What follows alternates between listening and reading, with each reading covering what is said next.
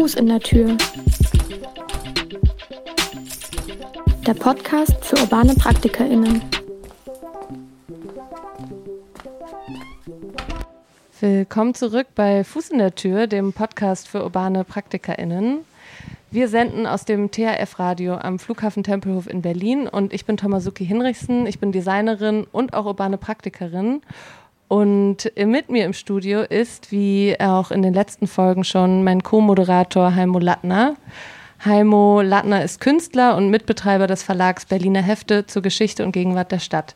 Hallo Heimo, schön, dass du wieder mit dabei bist. Hallo Thomas. So today's session will be held in English as we have an English speaking guest. And before we start, I would like to say a few words about today's studio situation as we are um, right in the middle of the pop up uh, pop up week. It's Wednesday, the 16th of November, and urban practice is popping up all over the city. And Torhaus is also hosting an event, so we are having here a live podcast recording, but we're also having a uh, collective uh, here, an artist collective who are doing a video installation, uh, they are be beaming uh, um, something on the Torhaus. And yeah, we are uh, happy to be hosting an event. We haven't been hosting an event in quite a while. So yeah, um, the pop up week is also the occasion for international guests to come to Berlin to share their experiences with us. And Dawn Weleski is one of them. Hello, Dawn. Hello, Toma. Thank you for having me. Yeah, Dawn, uh, it's really great that you um, were so spontaneously, um, um, yeah, ready to to join us for this podcast today. And uh, you're an uh, an artist based in Central New York, and you have been part of different projects that operated between the intersections of art, society, and politics it sounds to me a bit like urban practice, but we can um, talk more about that later on. And also, yeah, you have been doing a lot of interesting projects. You're the co founder of the project Conflict Kitchen. Conflict Kitchen was a restaurant based in Pittsburgh that served cuisine from countries with which the United States are in conflict. And each Conflict Kitchen iteration was augmented by events, performances, publications, and discussions that were seeking to expand the engagement of the pub that the public has with that culture. And you've also been active in a lot of other uh, interesting projects that we will probably talk about more um, later on. Most of them were always dealing with political issues and trying to engage in an artistic way with society. I, I hope I got that right? Sure, what's not political, right? Yeah. We can talk about that too. Definitely. And our second guest is a local practitioner, Corinna Studier. Hello, Corinna. Hi, Thomas. Thanks for having me. Uh, Corinna, you have a background in architecture and you're part of AGE, a young planning office. The office operates in two fields AGE Raum, dealing with spatial design projects and their implementation, and AGE Plus, uh, which provides a platform to analyze social, political, and ecological phenomena. phenomena. And uh, yeah, you always like to collaborate with other professionals from different fields. And uh, you're also part of the Späti Späti collective. And uh, this collective uh, is a collective of spatial practitioners practitioners who, who, use forms of artistic research to discuss possible futures. And you hosted several seminars in the university context at the UDK, University of the Arts in Berlin. And one of them uh, was called Seminar Seminar 4.0, and it was about the topic of hierarchies. And uh, yeah, let's take it from here because we have uh, a concept for this new edition of Fuß in der Tür, we want to take different terms um, that are part of the urban practice field and talk about these terms and try to understand what they actually mean and try to take them apart a little bit. So uh, we picked for this episode hierarchies as one of them. Means also flat hierarchies, no hierarchies, because um, we had the impression that in those collective processes, we always have to deal with hierarchies or no hierarchies or flat hierarchies in some way. And I think it's important to really understand what this actually means. Um, so let's try to get a grip on the term hierarchies. And have a look at Wikipedia. Have a look at Wikipedia. Heimo, what and does it, it say? Says, in a hierarchy, each person has their well defined rights, powers, and responsibilities.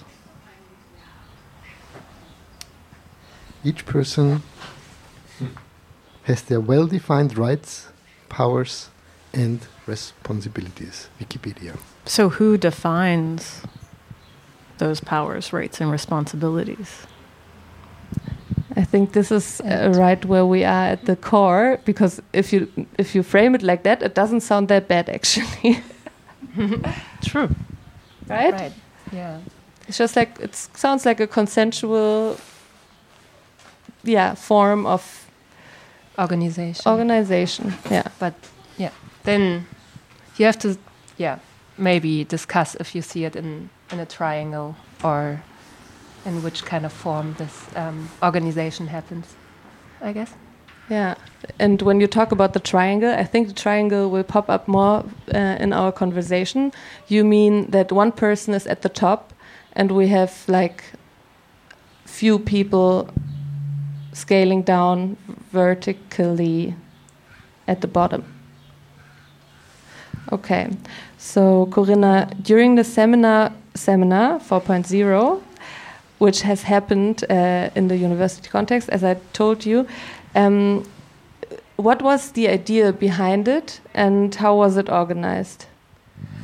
Um, so the seminar seminar in general was um, a horizontal um, learning environment where um, it was student led and everyone was teacher and student at the same time. Um, we as a collective Späti Späti, we initiated it because we saw the need and um, the faculty of architecture to to have the space for students and um, um exactly and the the 4.1 we we are talking about mainly I uh, wanted to say that we co-hosted this one with Oliver Guzowski, Jakob Köchert and Sophia Orgerkorber. Uh, and um, this one happened um, that uh, the stu- or like most of the, sti- the time the students um, developed um, ideas or concerns about a um, yeah specific topic. Like this time it was hierarchies, and they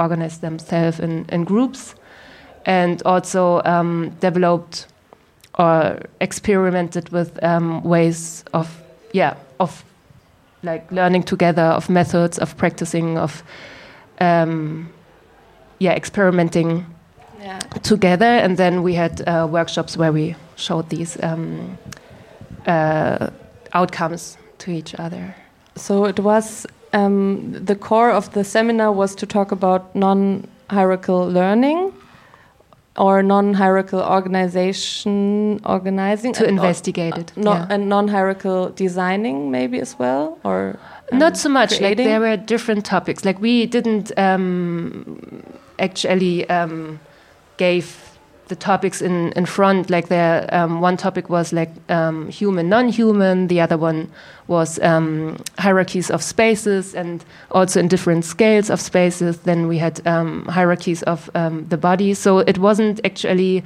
um, bound up to architecture or design. It was like very freely, actually. Okay. I found some questions that you posted in that seminar, and I uh, really liked them because uh, I think we don't have to answer the questions, but I would just like to read them out as a starting point, and maybe we can we can start discussing from from that. So, um, can learning become non-hierarchical? Organi organizations equal hierarchy? Question mark.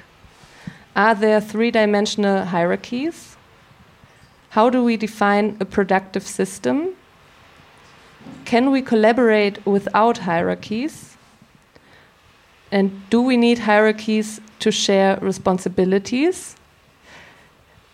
And yeah, I think, yeah, just to start with those, I think there was another one that we have also discussed before, which was are you, no, who are you dominating and who dominates you? I think that one is more like an extreme one. I also would like to edit this one to the questions. But um, maybe we can begin with the question Do we need hierarchies to share responsibilities? Corinna, what do you think about that? Yeah, and I would say there might be the other, or maybe even more important questions do we need to share responsibilities to unbuild hierarchies? Counter question. Yeah. Do we need hierarchies to share responsibilities with, versus do we need shared responsibilities to unbuild hierarchies? Yeah, to Yeah. kind of, if you think responsibilities also comes with power, to kind of share the, the power, right? Yeah. If Or one- what if we think of responsibility in terms of responsiveness, right? And that if we think of responsiveness and we take the ability as well as a as a separate concept, if we look at all different kinds of abled ableness or mm, disabledness, then this notion of being responsive and being responsible to one another it, it complicates things, um, and it shifts hierarchy, right? Yeah. So we're diving even deeper into the sentence, looking at the word it responsibility. Yeah, who is able and who isn't able to do stuff. And I guess this is like we are already at the very core of the discussion that you need to somehow communicate who is responsible and who isn't, especially if we are in structures where we collaborate and we try to be on eye level. We have to we have to really sharpen the responsibilities and uh, communicate who is responsible for what kind of thing to unbuild hierarchies.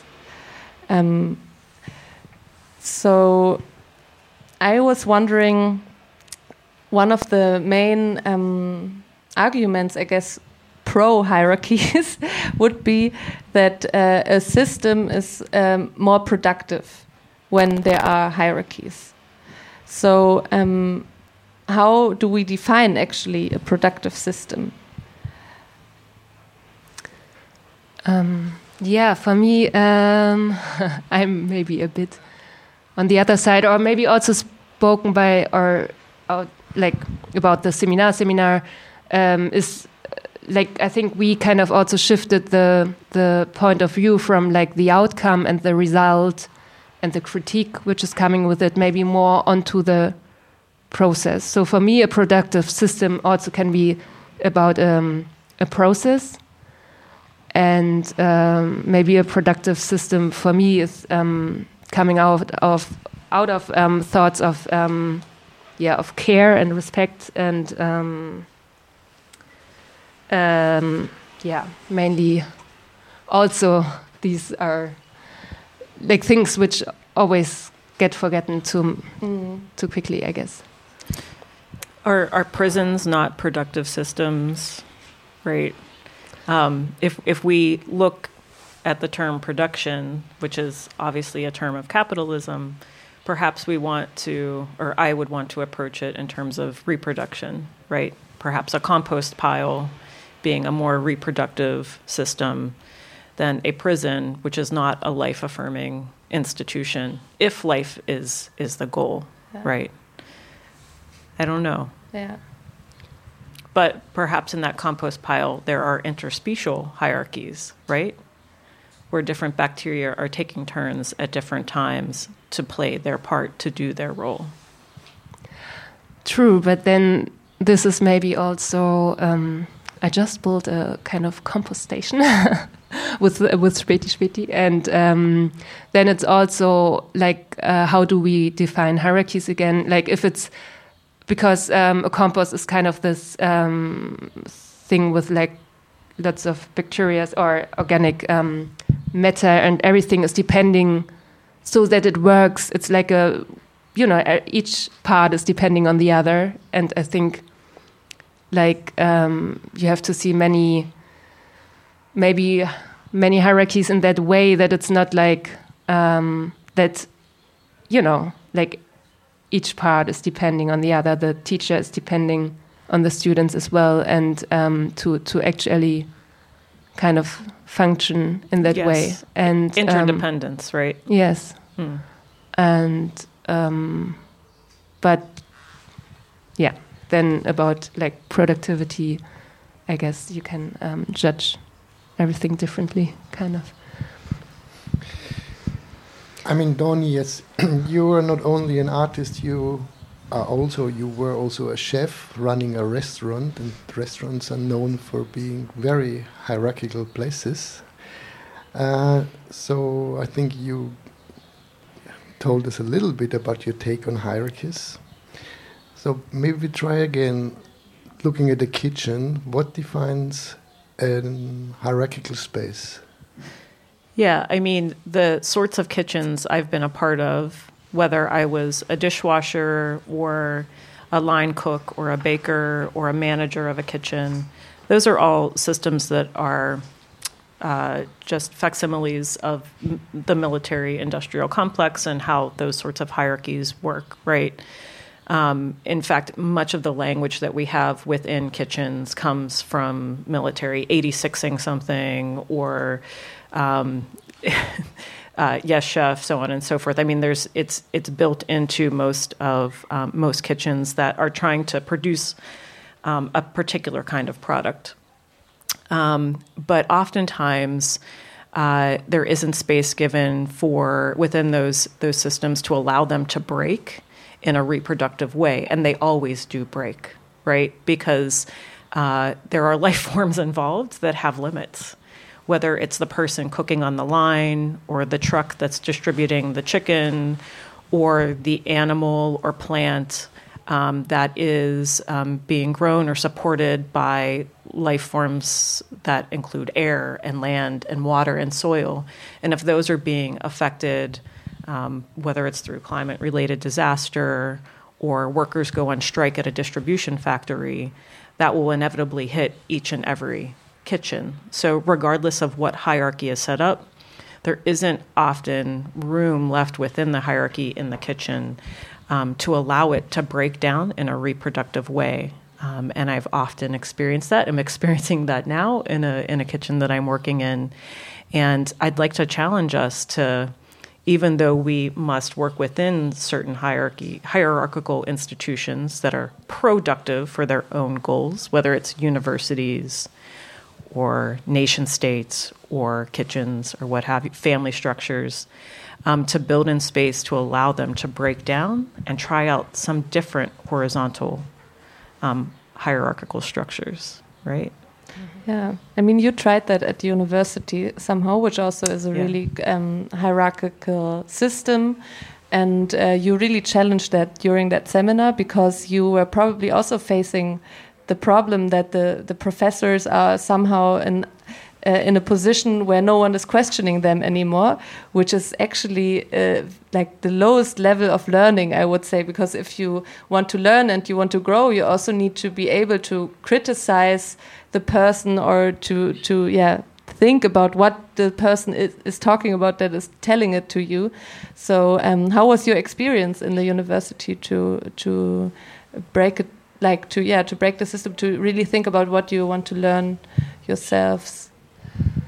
Um, I mean, for us, like uh, Späti, I mean, we, I think we never see it as um, that we are breaking something. I think it's always that we, um, within a space, like we have this term, like space in a space in a space, like we see like a blind spot and we try to, to, yeah, or like a crack and we try to, yeah get in there and kind of open space for like other possibilities and um, other practices something else. And it's not um, breaking the other. Like it's more like a parallel thing but with that it's kind of questioning um, the other thing or um, or create some friction with it. And um, this is yeah, how the collective always tries to kind of work and How did the students uh, like it? uh, yeah, that was very interesting. Um, I mean, it's also developed. I have to say, um, we had like these um, four seminars, seminars where we kind of co-hosted it. It's, I hope, still going on at university on its own now, um, and also the students kind of, uh, yeah, it needed some time. Like the first um, seminar, seminar, which also happened, uh, like the first COVID um, wave, and we were all kind of confused, I guess.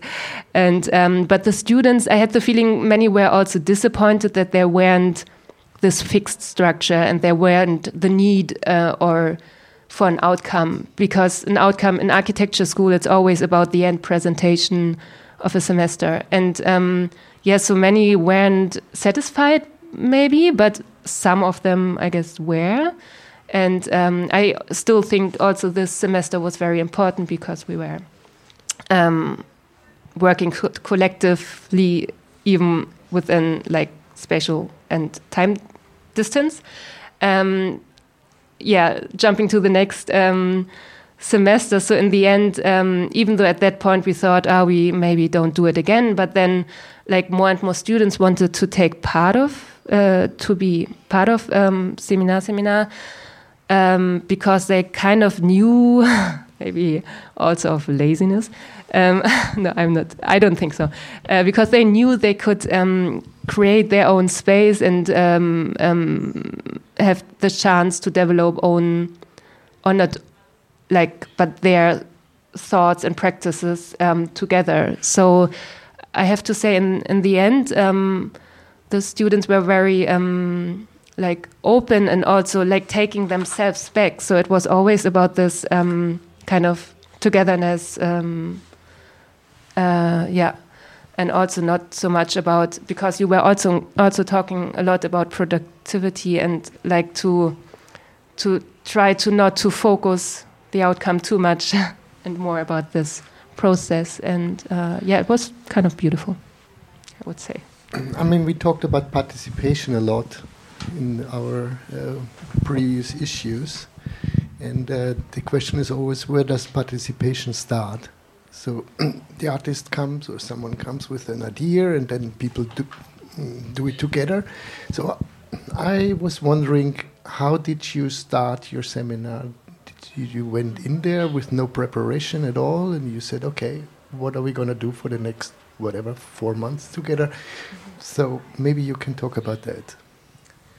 Um, yes. So of course we, um, as a group, um, we gave kind of an. Um, there was a structure, like we gave a structure. Uh, we organized kind of um, the semester, um, and also we gave a theme, like for example hierarchies. But we always left it open for discussions, like and also also um, always said that you know everybody could intervene if they want to, and um, yeah, and then the students um, kind of developed like we were still maybe moderating or negotiating, um, but it kind of worked by itself. But was there like a time uh, frame in which something had to happen? It's the semester. Yeah. And then in the end of the semester, always, you know, at the art school, it's like, okay, something has to happen. And was it the same, like that there was in the end this feeling that you had to produce something? Um, ah, we always tried then, try to, to get an outcome.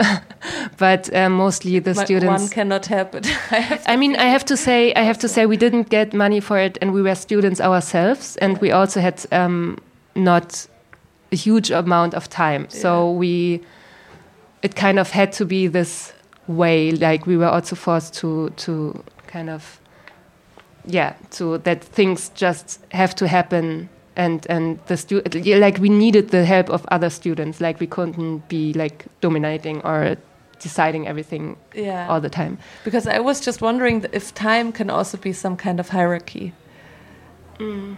um, in in processes. Like if you have a certain amount of time like i always experience it in collaborative processes also co-creation or design processes that if there's like a deadline or like a time frame like a, if you have from now on you have two days to do it and you're like in a group and then you're really fast at organizing yourself. You're like okay you do this i do this you do this and then it's all coming together quite quickly because there's this time limit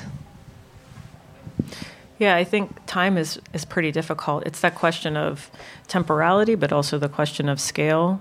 So it perhaps is just a, a shifting of expectations, right, and a shifting of goals, and being realistic about opening up a space for really what are we trying to do together. Because so often there are moments when uh, I was working as a university professor and trying to invite students to break down the hierarchy within the classroom don't see me as a professor and we're going to collaborate on something. And it's just, they weren't able to make that switch in their minds, no matter how many different approaches I took. And then when I was ghosted by the recent university I was working for, and we began to continue to do the work together um, in a mutual aid network that, that we all began to really grow over the last couple of years, that's when it started to make sense, not because my positionality changed in terms of my uh, my title, but because I was just as desirous um, as they were with the um, what we needed to do together. And so that rearticulation of goals mm. when I also lost housing and food and money and so on and so forth, um, that we were trying to build together with them and across students at other universities, that sort of undercommoning um, became something that we all needed to do together with that sort of like one, but it was about that communal enemy, the university. Um, so I wonder sometimes if horizontal hierarchy is more possible when there is. Um, there is a stated uh, interest in dissolution or locating a vertical hierarchy that you have made your common enemy. I don't know what y'all think about that.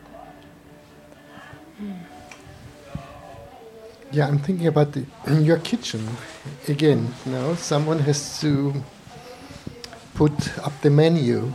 You know, someone decides what's being served today, and and from there on, I think process starts to serving the people in time and uh, getting it done, working towards the deadline, as uh, Thomas said. Right. Uh, there were also moments when it just wasn't possible, right? When we had a death threat during our Palestinian iteration, or when the staff unionized at Conflict Kitchen and decided they wanted to subvert the hierarchy that existed within the kitchen as well as the university that was our fiscal sponsor, then that was a moment where things had to stop. Um, so the menu couldn't go up and decisions couldn't be made, and we were hmm. forced to um, to work within uh, a hierarchy that was not one that we had um, that we had set forth, but within a different one, and that was an incredibly incredibly important moment for the project, um, and when I think it reached its um, success as a public artwork, it truly was the public taking with it what it wanted to do not my collaborator collaborator and I deciding what's our next iteration and what goes on the menu and people get paid sure and you know that's nice. But when it was co-opted um, by those that were quote unquote lower in the vertical hierarchy um, that's when it was its most successful I would say and certainly became truly a conflict kitchen but didn't you break this hierarchy right from the start with the concept? As far as I, I understood, people were invited to cook meals from their whatever um, family background or from their uh, country of origin. Uh, the menu was basically based on countries uh, the US are in conflict with. So once you say, okay, uh, Chinese food, you have a Chinese person who inevitably is the chef, then, no? No. So that would, um, we chose not to do that because that may, on the surface, superficially been subverting a hierarchy, but in turn, by attempting to create something that's horizontal, you sometimes recodify and exoticize someone that is on a margin, right? So that's not something that we d- did or would have ever done. Um, and that's something to be very careful of when trying to shift a hierarchy for sure. So we hired people within the Pittsburgh area, some of whom it was their background of the food that we were serving, and some of whom it was not. Um, but we were what we did attempt in terms of um, what we did attempt to subvert, and I think we were successful at sometimes um, was this notion of where is the power within the nation state. Um, who gets to choose uh, how uh, the culture and the politics are identified of that nation state. And of course, it's typically the world leader or the leader of that, that nation state and, and not the people, although that is, that is what is purported to be true. So there was an element of that, but, but in the day to day working of the kitchen, um, we were reinforcing to some degree a hierarchy that we were attempting to subvert as well. And that, after those seven years of doing it, that's what ultimately broke and closed the kitchen. Yep.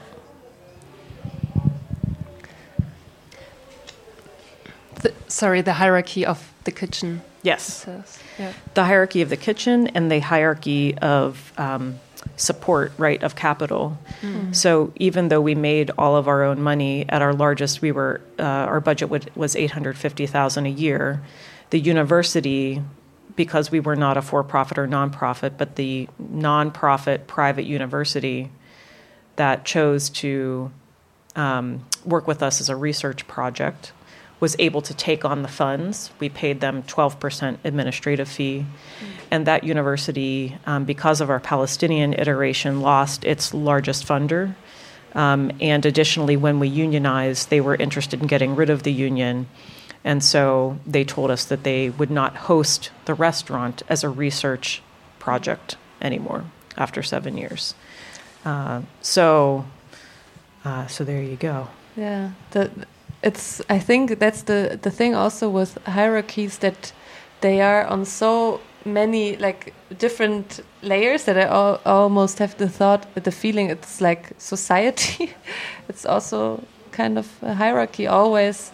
Also I think you said it in the beginning look looking at it from whatever scale what what gender you are it's also already something placed within a societal society hierarchy.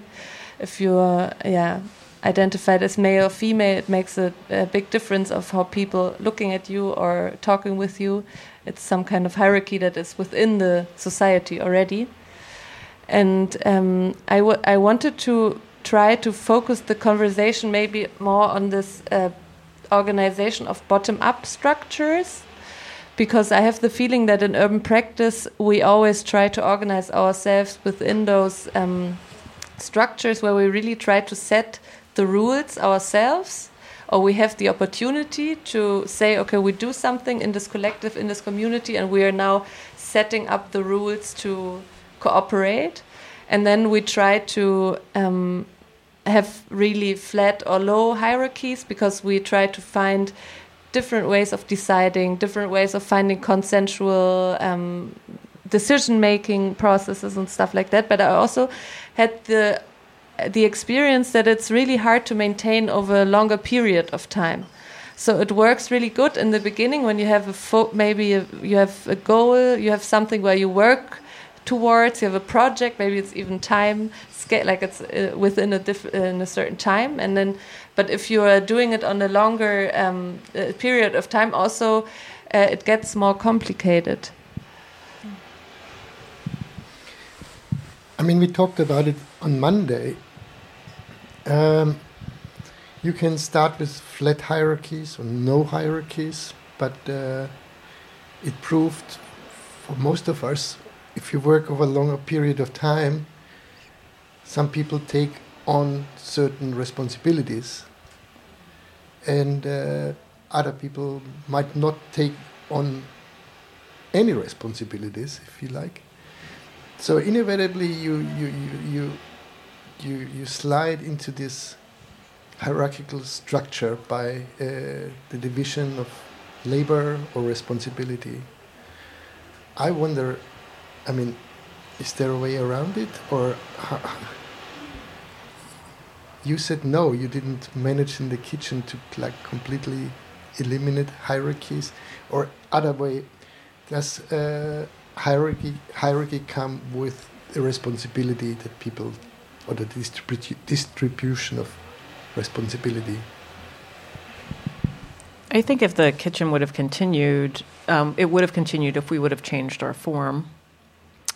Um, and for example, if you do seminar, seminar again, maybe it looks slightly different or it continues until it needs to change. And that's why I encouraged at the beginning that we allow for time and space for things to break down so that it can it can change into a different form because inevitably the people change, our abilities change, our interest changes and being responsible to each other the goal of the work changes as to, of course. So so I, i'm actually wondering if um, if you uh, will you do seminar seminar again? Um, and if so how might that will it look different will you attempt it approaching it from the same way or Um, I mean, we. Um, I think it's still happening at the university. So, like other students um, took over, and I think this was the good thing about the seminar. It always just was like one semester, and it was always very different. Um, but I, w- when I prepared my or this um, um, podcast for myself, I also was thinking that like, um, yeah, we need to, um, yeah, we need to take time and space. Like, I think these are the main things like capitalism took from us, and we need to take this back to um, to reflect, I guess, and. Um, and this is the main thing in every um, organization, I would say. Like everything always is changing, and you always need to reflect and reflect and um, have space and time for that. Um, that's what I can say. But in the end, I must say that as a collective, Späti Späti, I mean, we um, we are, I guess, quite young, and um, uh, yeah, we emerged kind of 2019. So um, maybe I can't say how it is in seven years, but um, I, like what you also said, like time is the the main thing you need to take if you want to work on hierarchies and hierarchical structures. I mean, talking about time, we've talked for a while, but I think we have never asked you the question: What does Späti Späti mean? What does it refer to? I mean, Späti I know Späti is uh, like a late night shop in Yeah, Berlin, but uh, yeah, Späti Späti. What about it? Um, it was also a space in a space in a space. It was uh, emerged during the um, um, the Making Futures Summer School, uh, which happened 2019. Um, um, and it was um, a space in Hau- Haus der Statistik and and organized by um, um, Markus Bader, um, Anna Kukulanova, Rosario, Talevi, and um, Juan Chaicon. And um, we, as students of the UDK, we got um, a space which we could kind of yeah build and yeah like put a concept in it and we kind of put the put a Späti like a um, store but which could also develop every day to something differently. So it was more like a Wunderkammer and one at one evening. It was um, yeah, there were talks, or there was like a beauty salon, and there was a restaurant, and there was a party, and so um, every day something else emerged, also out of the needs of the participants of like the summer school, and also what they kind of created. Like it was open for everyone to take over the space, and also we. Um, uh, it was run trust based, and it was run um, yeah non-profit, and we also left the door open.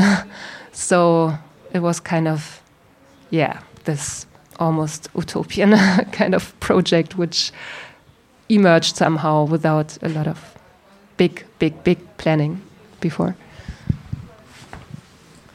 Yeah, I think that malleability is key, right? To to provide enough of a structure. There's a space, right? Um, and then to present um, a way for people to to use it. My my question is, uh, in w- whichever way they deem to be useful to them, right? But then when we need resources to do these things, including our time, uh, my concern becomes, and the question I'm always asking myself, and that I'm having this ongoing conversation with my friend Felipe, who's out in the, the lobby here, and we're always, how do we continue the work and allow it to be malleable and for it to be reproductive and life affirming with whomever we're working with, including for ourselves, uh, without allowing for elite capture to happen, right? When we begin to involve a nonprofit or the government or a school, that then for resources um, or for our own time, we get a different kind of job that allows us to have the time or the money to participate in these ways to grow them. Um, so, navigating that, right? Finding resource within a vertical hierarchy to pull down to a more horizontal hierarchy. Um, how do you imagine yourself navigating that as you move forward with your work? I mean, that's, I guess, um, the question every time. Um, um, yeah, because we all also work. Um, yeah, we do other work, of course, to to um, get our money from. Like they are not like we still don't earn that much money with it. And um, I mean, there's something what we call blurry organization. It all sounds a very, very um, maybe sometimes I think naive, or st but still it's like the essence why we can do it and like the trust within our collective and the shared responsibility, but also to the trust that somebody else could take over the responsibility and um, and then yeah but i mean there's still probably we need more um, probably more structure but i'm also always afraid of um, structure too much but it sounds like you're locating relationships between each other as the as the most essential yeah resource mm-hmm. hmm. yeah but that's maybe also an opinion of mine that I uh, think, um, which also can be developed in. I would. I, am not sure in societies, but I mean that um, you need to have trust and um, and and uh, also like the work of like caring, like not for yourself, for the other, and then I think also through that you you know taking yourself back and then um, yeah maybe hierarchies don't um, emerge that fast i don't hmm. I, I, have the feeling that this is exactly also one of the points where we all, as the whole society, has to grow further. Like we all, because um, it it takes a lot of strengths also or for character strengths to take yourself back for the community like to be like okay we are working for the like some common goal and to i don't know take your ego back and to really like um, be in that structure where you trust each other where you take weight from each, each other's shoulders and this is not something um, that is happening uh, super quickly. It's something that we have to learn as well. I think it's something that we definitely can learn, but it's also something that has been told to us that yeah. we aren't like that. It's always like this is the idea like of the human as being like more selfish or something like this, but I, I think it's not true. I think we do want to be in community. We want to have uh, good relationships to one another, but uh, we also have to put a lot of time and effort into those relationships to to work and to uh, to let each other grow. So I think that's also a really um, yeah mm. important part of trying to reach flat hierarchical systems. Yeah, and it's also something which you can't put on top of existing structures. Like it's really hard to fix something after seven years, and maybe we should have been nicer to each other. or I don't know what is, um, or you should have maybe. Or I don't know what. I don't want to get. I don't know, um, but it's something which which can emerge like, yeah, from from which has to emerge, I guess. Ah, sorry. Do you I- understand what I mean? Yeah, I, I don't know. I maybe we're always attempting to do this in some way. Um, I was just uh, rereading um, this this text here. Uh, inside and outside infrastructures of critique, um, and this is with uh, edited over a series um, with a group of people that are that are talking about the strike MoMA protests and how do we work inside of an institution while critiquing the institution, right? And in a way, work within inside an institution that has a very, very much a vertical set of hierarchies, um, but to work in a horizontal way to deconstruct the institution. And some person that I that I look to often for for thinking about this because we do need to dismantle some of some of these institutions, right? Whether it's the prison industrial complex or the nonprofit industrial, all these complexes. Um, and is Ruth Wilson Gilmore, who, as an abolitionist, uh, recently was talking about how we cannot, you know, as Audre Lorde would say, we can't rebuild the master or the, uh, you know, rebuild with the master's tools but we certainly need to rebuild with um, the materials. Like we don't just throw away or discard, right?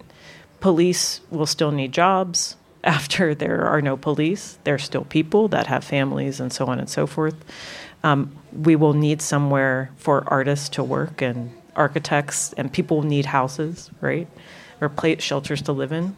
So, so if we're to dismantle some of these things, um, again, it's that question of like leaving space for that um, to break down well, and then how do we uh, recapture um, in a life affirming way these materials, including our own trauma with working within those systems, right? Which is something I've been talking with um, with Jan and Paula about, who are creating a, a food network here in Berlin. So Yeah, I mean, taking out those pieces which are useful, right? Like, in I remember in feminist um, um, discourses there, oh, which I read there, it's often they talk about runes and w- what to do with like the stones which are there and um, and um, like the stones of patriarchy, like, and how to rebuild something more reproductive. Um, and um, yeah, I think you the the best thing is not to think in the old structures and to to um, ah, I don't know, it's not, but to to still know and like to to open things and to to know that you know the job of architecture is changing and the job of the police is changing. And um, I mean everything is changing all the time and doesn't need to be called architect and architecture maybe anymore. Maybe we need like right now in this um, emerge like in this time um, we need other definitions and other um, perspectives and like to to to open these cracks and open up spaces and for other possibilities. and other actions, right? Other different, right? Yeah. Because we spend so much time with the language sometimes that we're left without the experiential learning that happens with with acting together as Yeah. well. Yes. Yeah, but like breaking an institution, I also couldn't. I don't know how to break the MoMA, but it sounds interesting. Yes, someone pointed out in the discussion uh, in the 90s we changed in the arts our practices, but we forgot to change our institutions. So let me come back to art and politics and what you call dismantling or institutional critique. So the relationship between art and politics has always been a complicated one. And I would argue that art is at its best uh, if it's disruptive or let's say, if it's challenging existing political and social realities, maybe. And art can also address certain political issues, of course, or reinterpret different social structures. So it can reveal power structures and maybe, if it's really good, offer alternative understandings of certain power relations. So, again, yeah, I think political art always has or had an element of disruption or provocation. I mean, could, it's a long list of artists Mary Kelly, Martha Rosler, Adrian Piper, critical art ensemble. We could even talk about the Sonic Youth or 16 Beaver Group, Mike Rakowitz. It's a long list. So I'm sometimes wondering about this kind of little, this mean, this stinge that art can implement into something, or this slight notion of aggressiveness or violation. Is it outdated, or is it, yeah? Uh, I sometimes wonder if we are, at least in Berlin, if I look around, if we are just too sweet with what we are doing. If you look at us. Yeah. yes.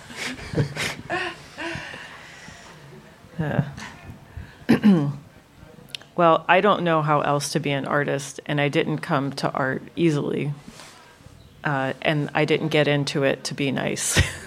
so, uh, and you mentioned Michael Rakowitz, and that's one of the, the interlocutors in this in this critique, along with um, Shellyne Rodriguez and, and Stephen. I, I'm going to mispronounce this person's last name, Shikaitis.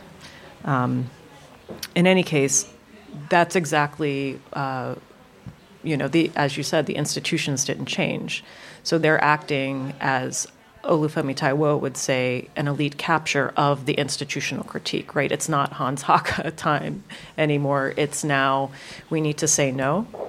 Um, we don't perhaps need to participate in these institutions. And if we can amass a group of us um, to not work with certain institutions, to not take with um, money um, or resources, or to give our time to those institutions, which include educational institutions um, to be uh, working together and on alternatives, which of course many people have done, 16 Beaver, so on and so forth, Laundromat Project.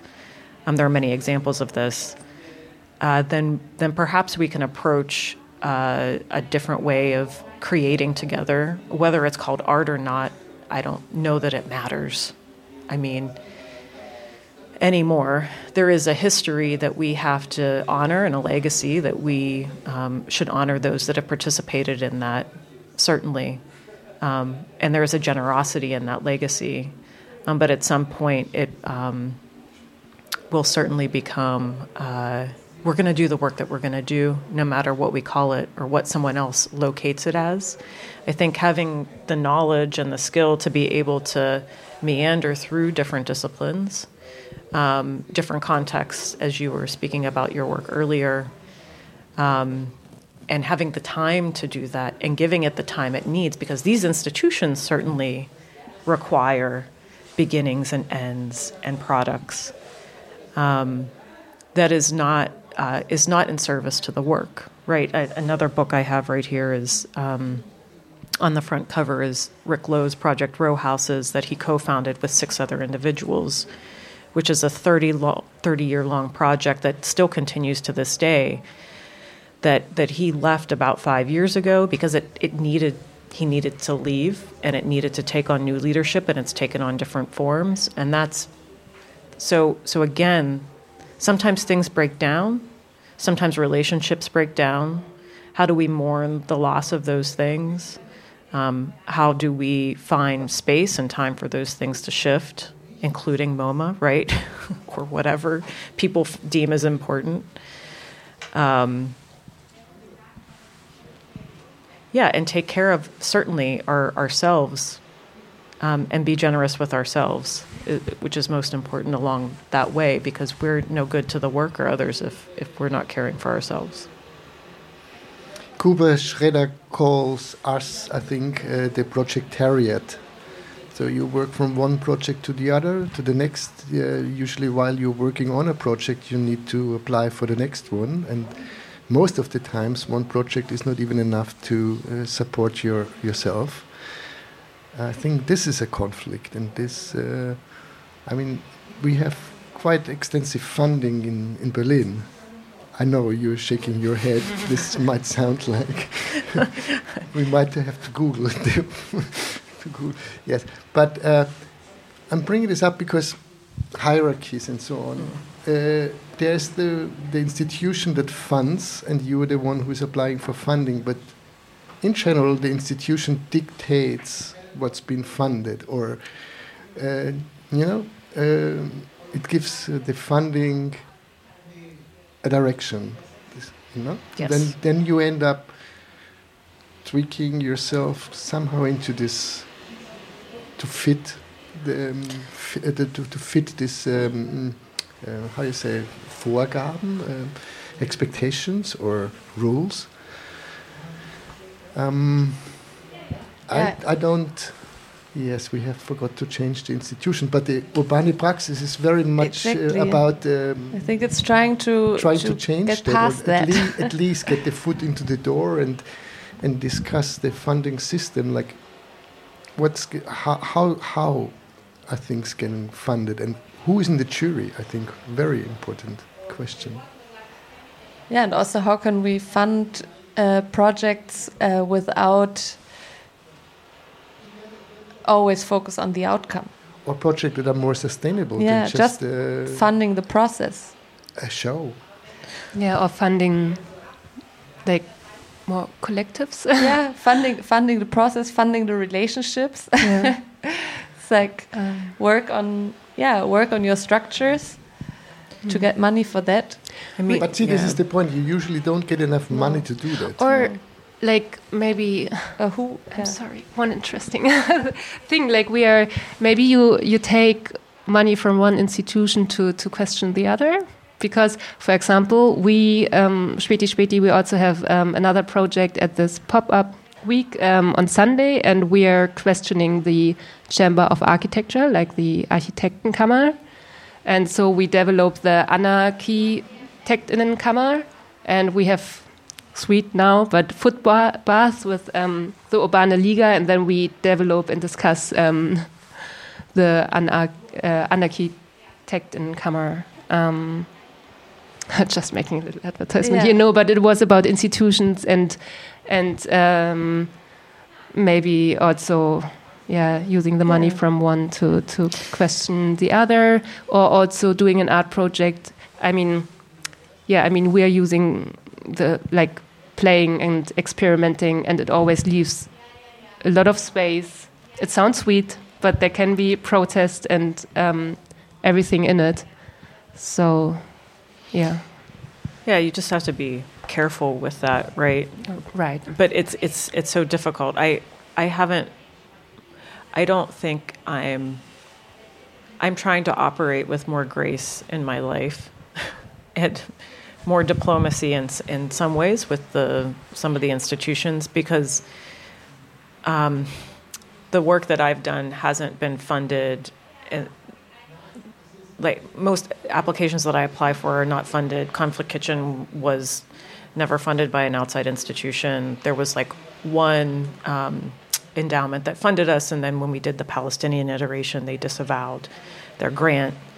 Right, we were making all of our own money, or um, or even within the new funding structures that are being created within the U.S., which are very different than the German system or the EU system. Uh, there is something called Creatives Rebuild New York, and the idea was to give uh, artists two years of, of basic income, so uh, anywhere from fifty-five thousand to sixty-five thousand dollars, so a living wage over two years, and then also health insurance and so on and so forth. But but then again, it's never enough, right? Because that went to I think eighty-eight people within the entire state of New York, which includes the city. Um, so again, this is this this question of I can look to arts organizations for funding, but if I also can qualify myself as creating a project that's pulling resources from other disciplines or other kinds of work, right, which which you were speaking about initially before we got on the air, which I think is we must be uh, diversifying our our resources, which include the people that we're working with. You know, each as a resource to each other, to avoid that elite capture. Um, otherwise, it it will inevitably happen, um, or the the good work that's been done will do violence and lack of care to those involved. And I saw that happen through Conflict Kitchen. I saw that happen through to myself in that project and many other people. And that that sort of violence that we don't expect isn't we're not easy we are not um, able to recover from as easily as when we can plan an exit or plan a shift or leave space to at least allow it to come to being and to see it. And so that's again that space for like allowing something to break down. And I know I'm harping on it, but I'm feeling it. I mean, it's been a, a couple of rough years. Uh, and I just don't, I hate seeing all of us go through that, you know, and not get the care we need. I but it's interesting, sorry, that you bring up failure. Mm. I mean, failure is uh, was like a, a key note of the, the idea of a project, you know. So a project wasn't designed in order to succeed, it, or it can, but it also had this moment of failure that you even might control as the one who's running the project. You can have this project fail or stop or whatever. Yeah? But once you're in a funding system, you, you, you cannot fail. I mean, you're not allowed to fail. Basically, mm. in your proposal, you write about the success, the goals, and how you achieve them. Yeah, it's such bullshit that really needs to change. I'm sorry. I'm sorry I interrupted yeah, you. No, I'm totally definitely. with you. Also, I think, I mean, in the end of the day, the the stories of the projects that failed that I've been in, I'm, it's it's also a bit of a cliche, but I've learned so much, and it's also like if you look at those fail failures after a while again, and you see what happens, and it's just important to to to make these uh, experiences and also I think they um, yeah they can be celebrated in a way. But that doesn't fit in neatly to the those that are operating within vertical hierarchies within their storytelling or within the narratives that they're looking to export right or mm-hmm. capture so, uh, so, things like this the radio show um, publications that people are doing it's the way in which we're telling the stories of the work that we do and, and what we what story we'll give right so that's why when i talk about conflict kitchen i like to talk about i concentrate more on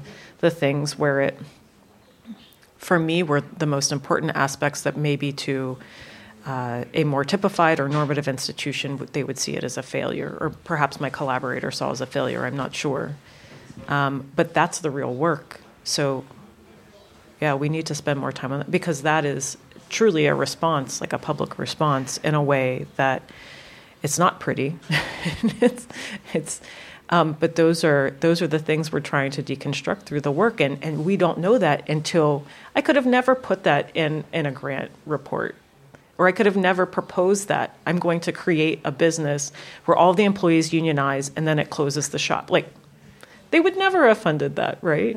But that was that was amazing for so many reasons. And I, as you said, I, I also learned so much from that, and it shifted my work a great deal as well. And if you're talking about those exits, um, or I think you you already mentioned it before that you need to um, find ways to to leave, or maybe you can tell us more how, how, do you mean it? Within a structure that if you are within a structure that there is like a door open for you if you just want to go or how, how do you mean did, do you mean this i mean i was talking about this the other day that um, at the um, discussion within Urbane Praxis yeah.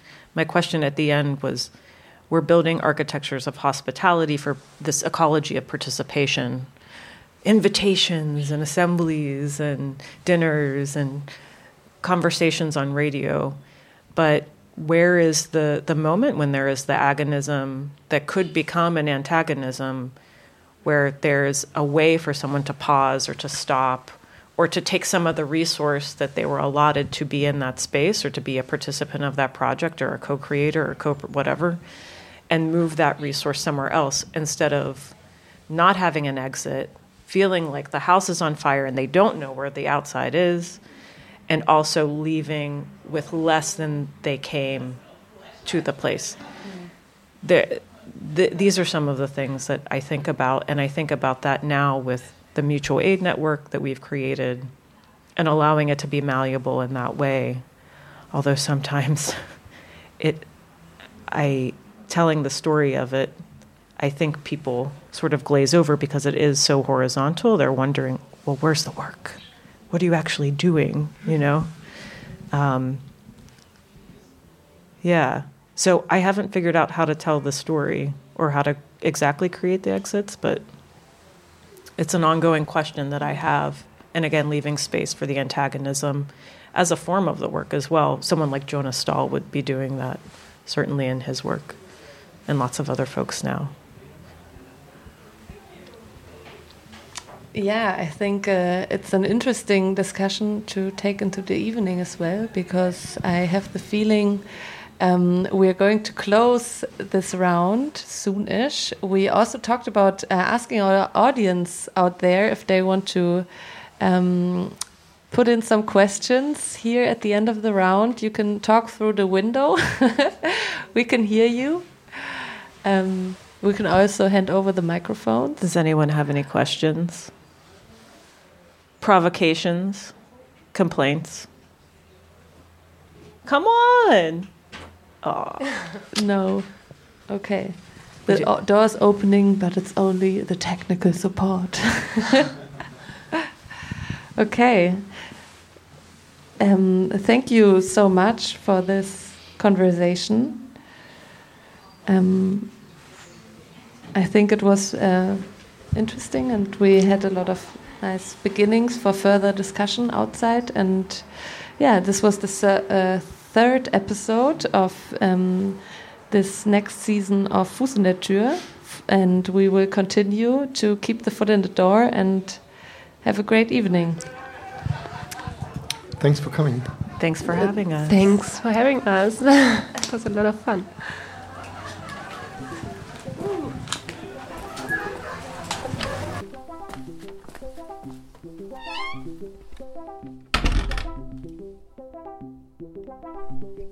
Fuß in der Tür.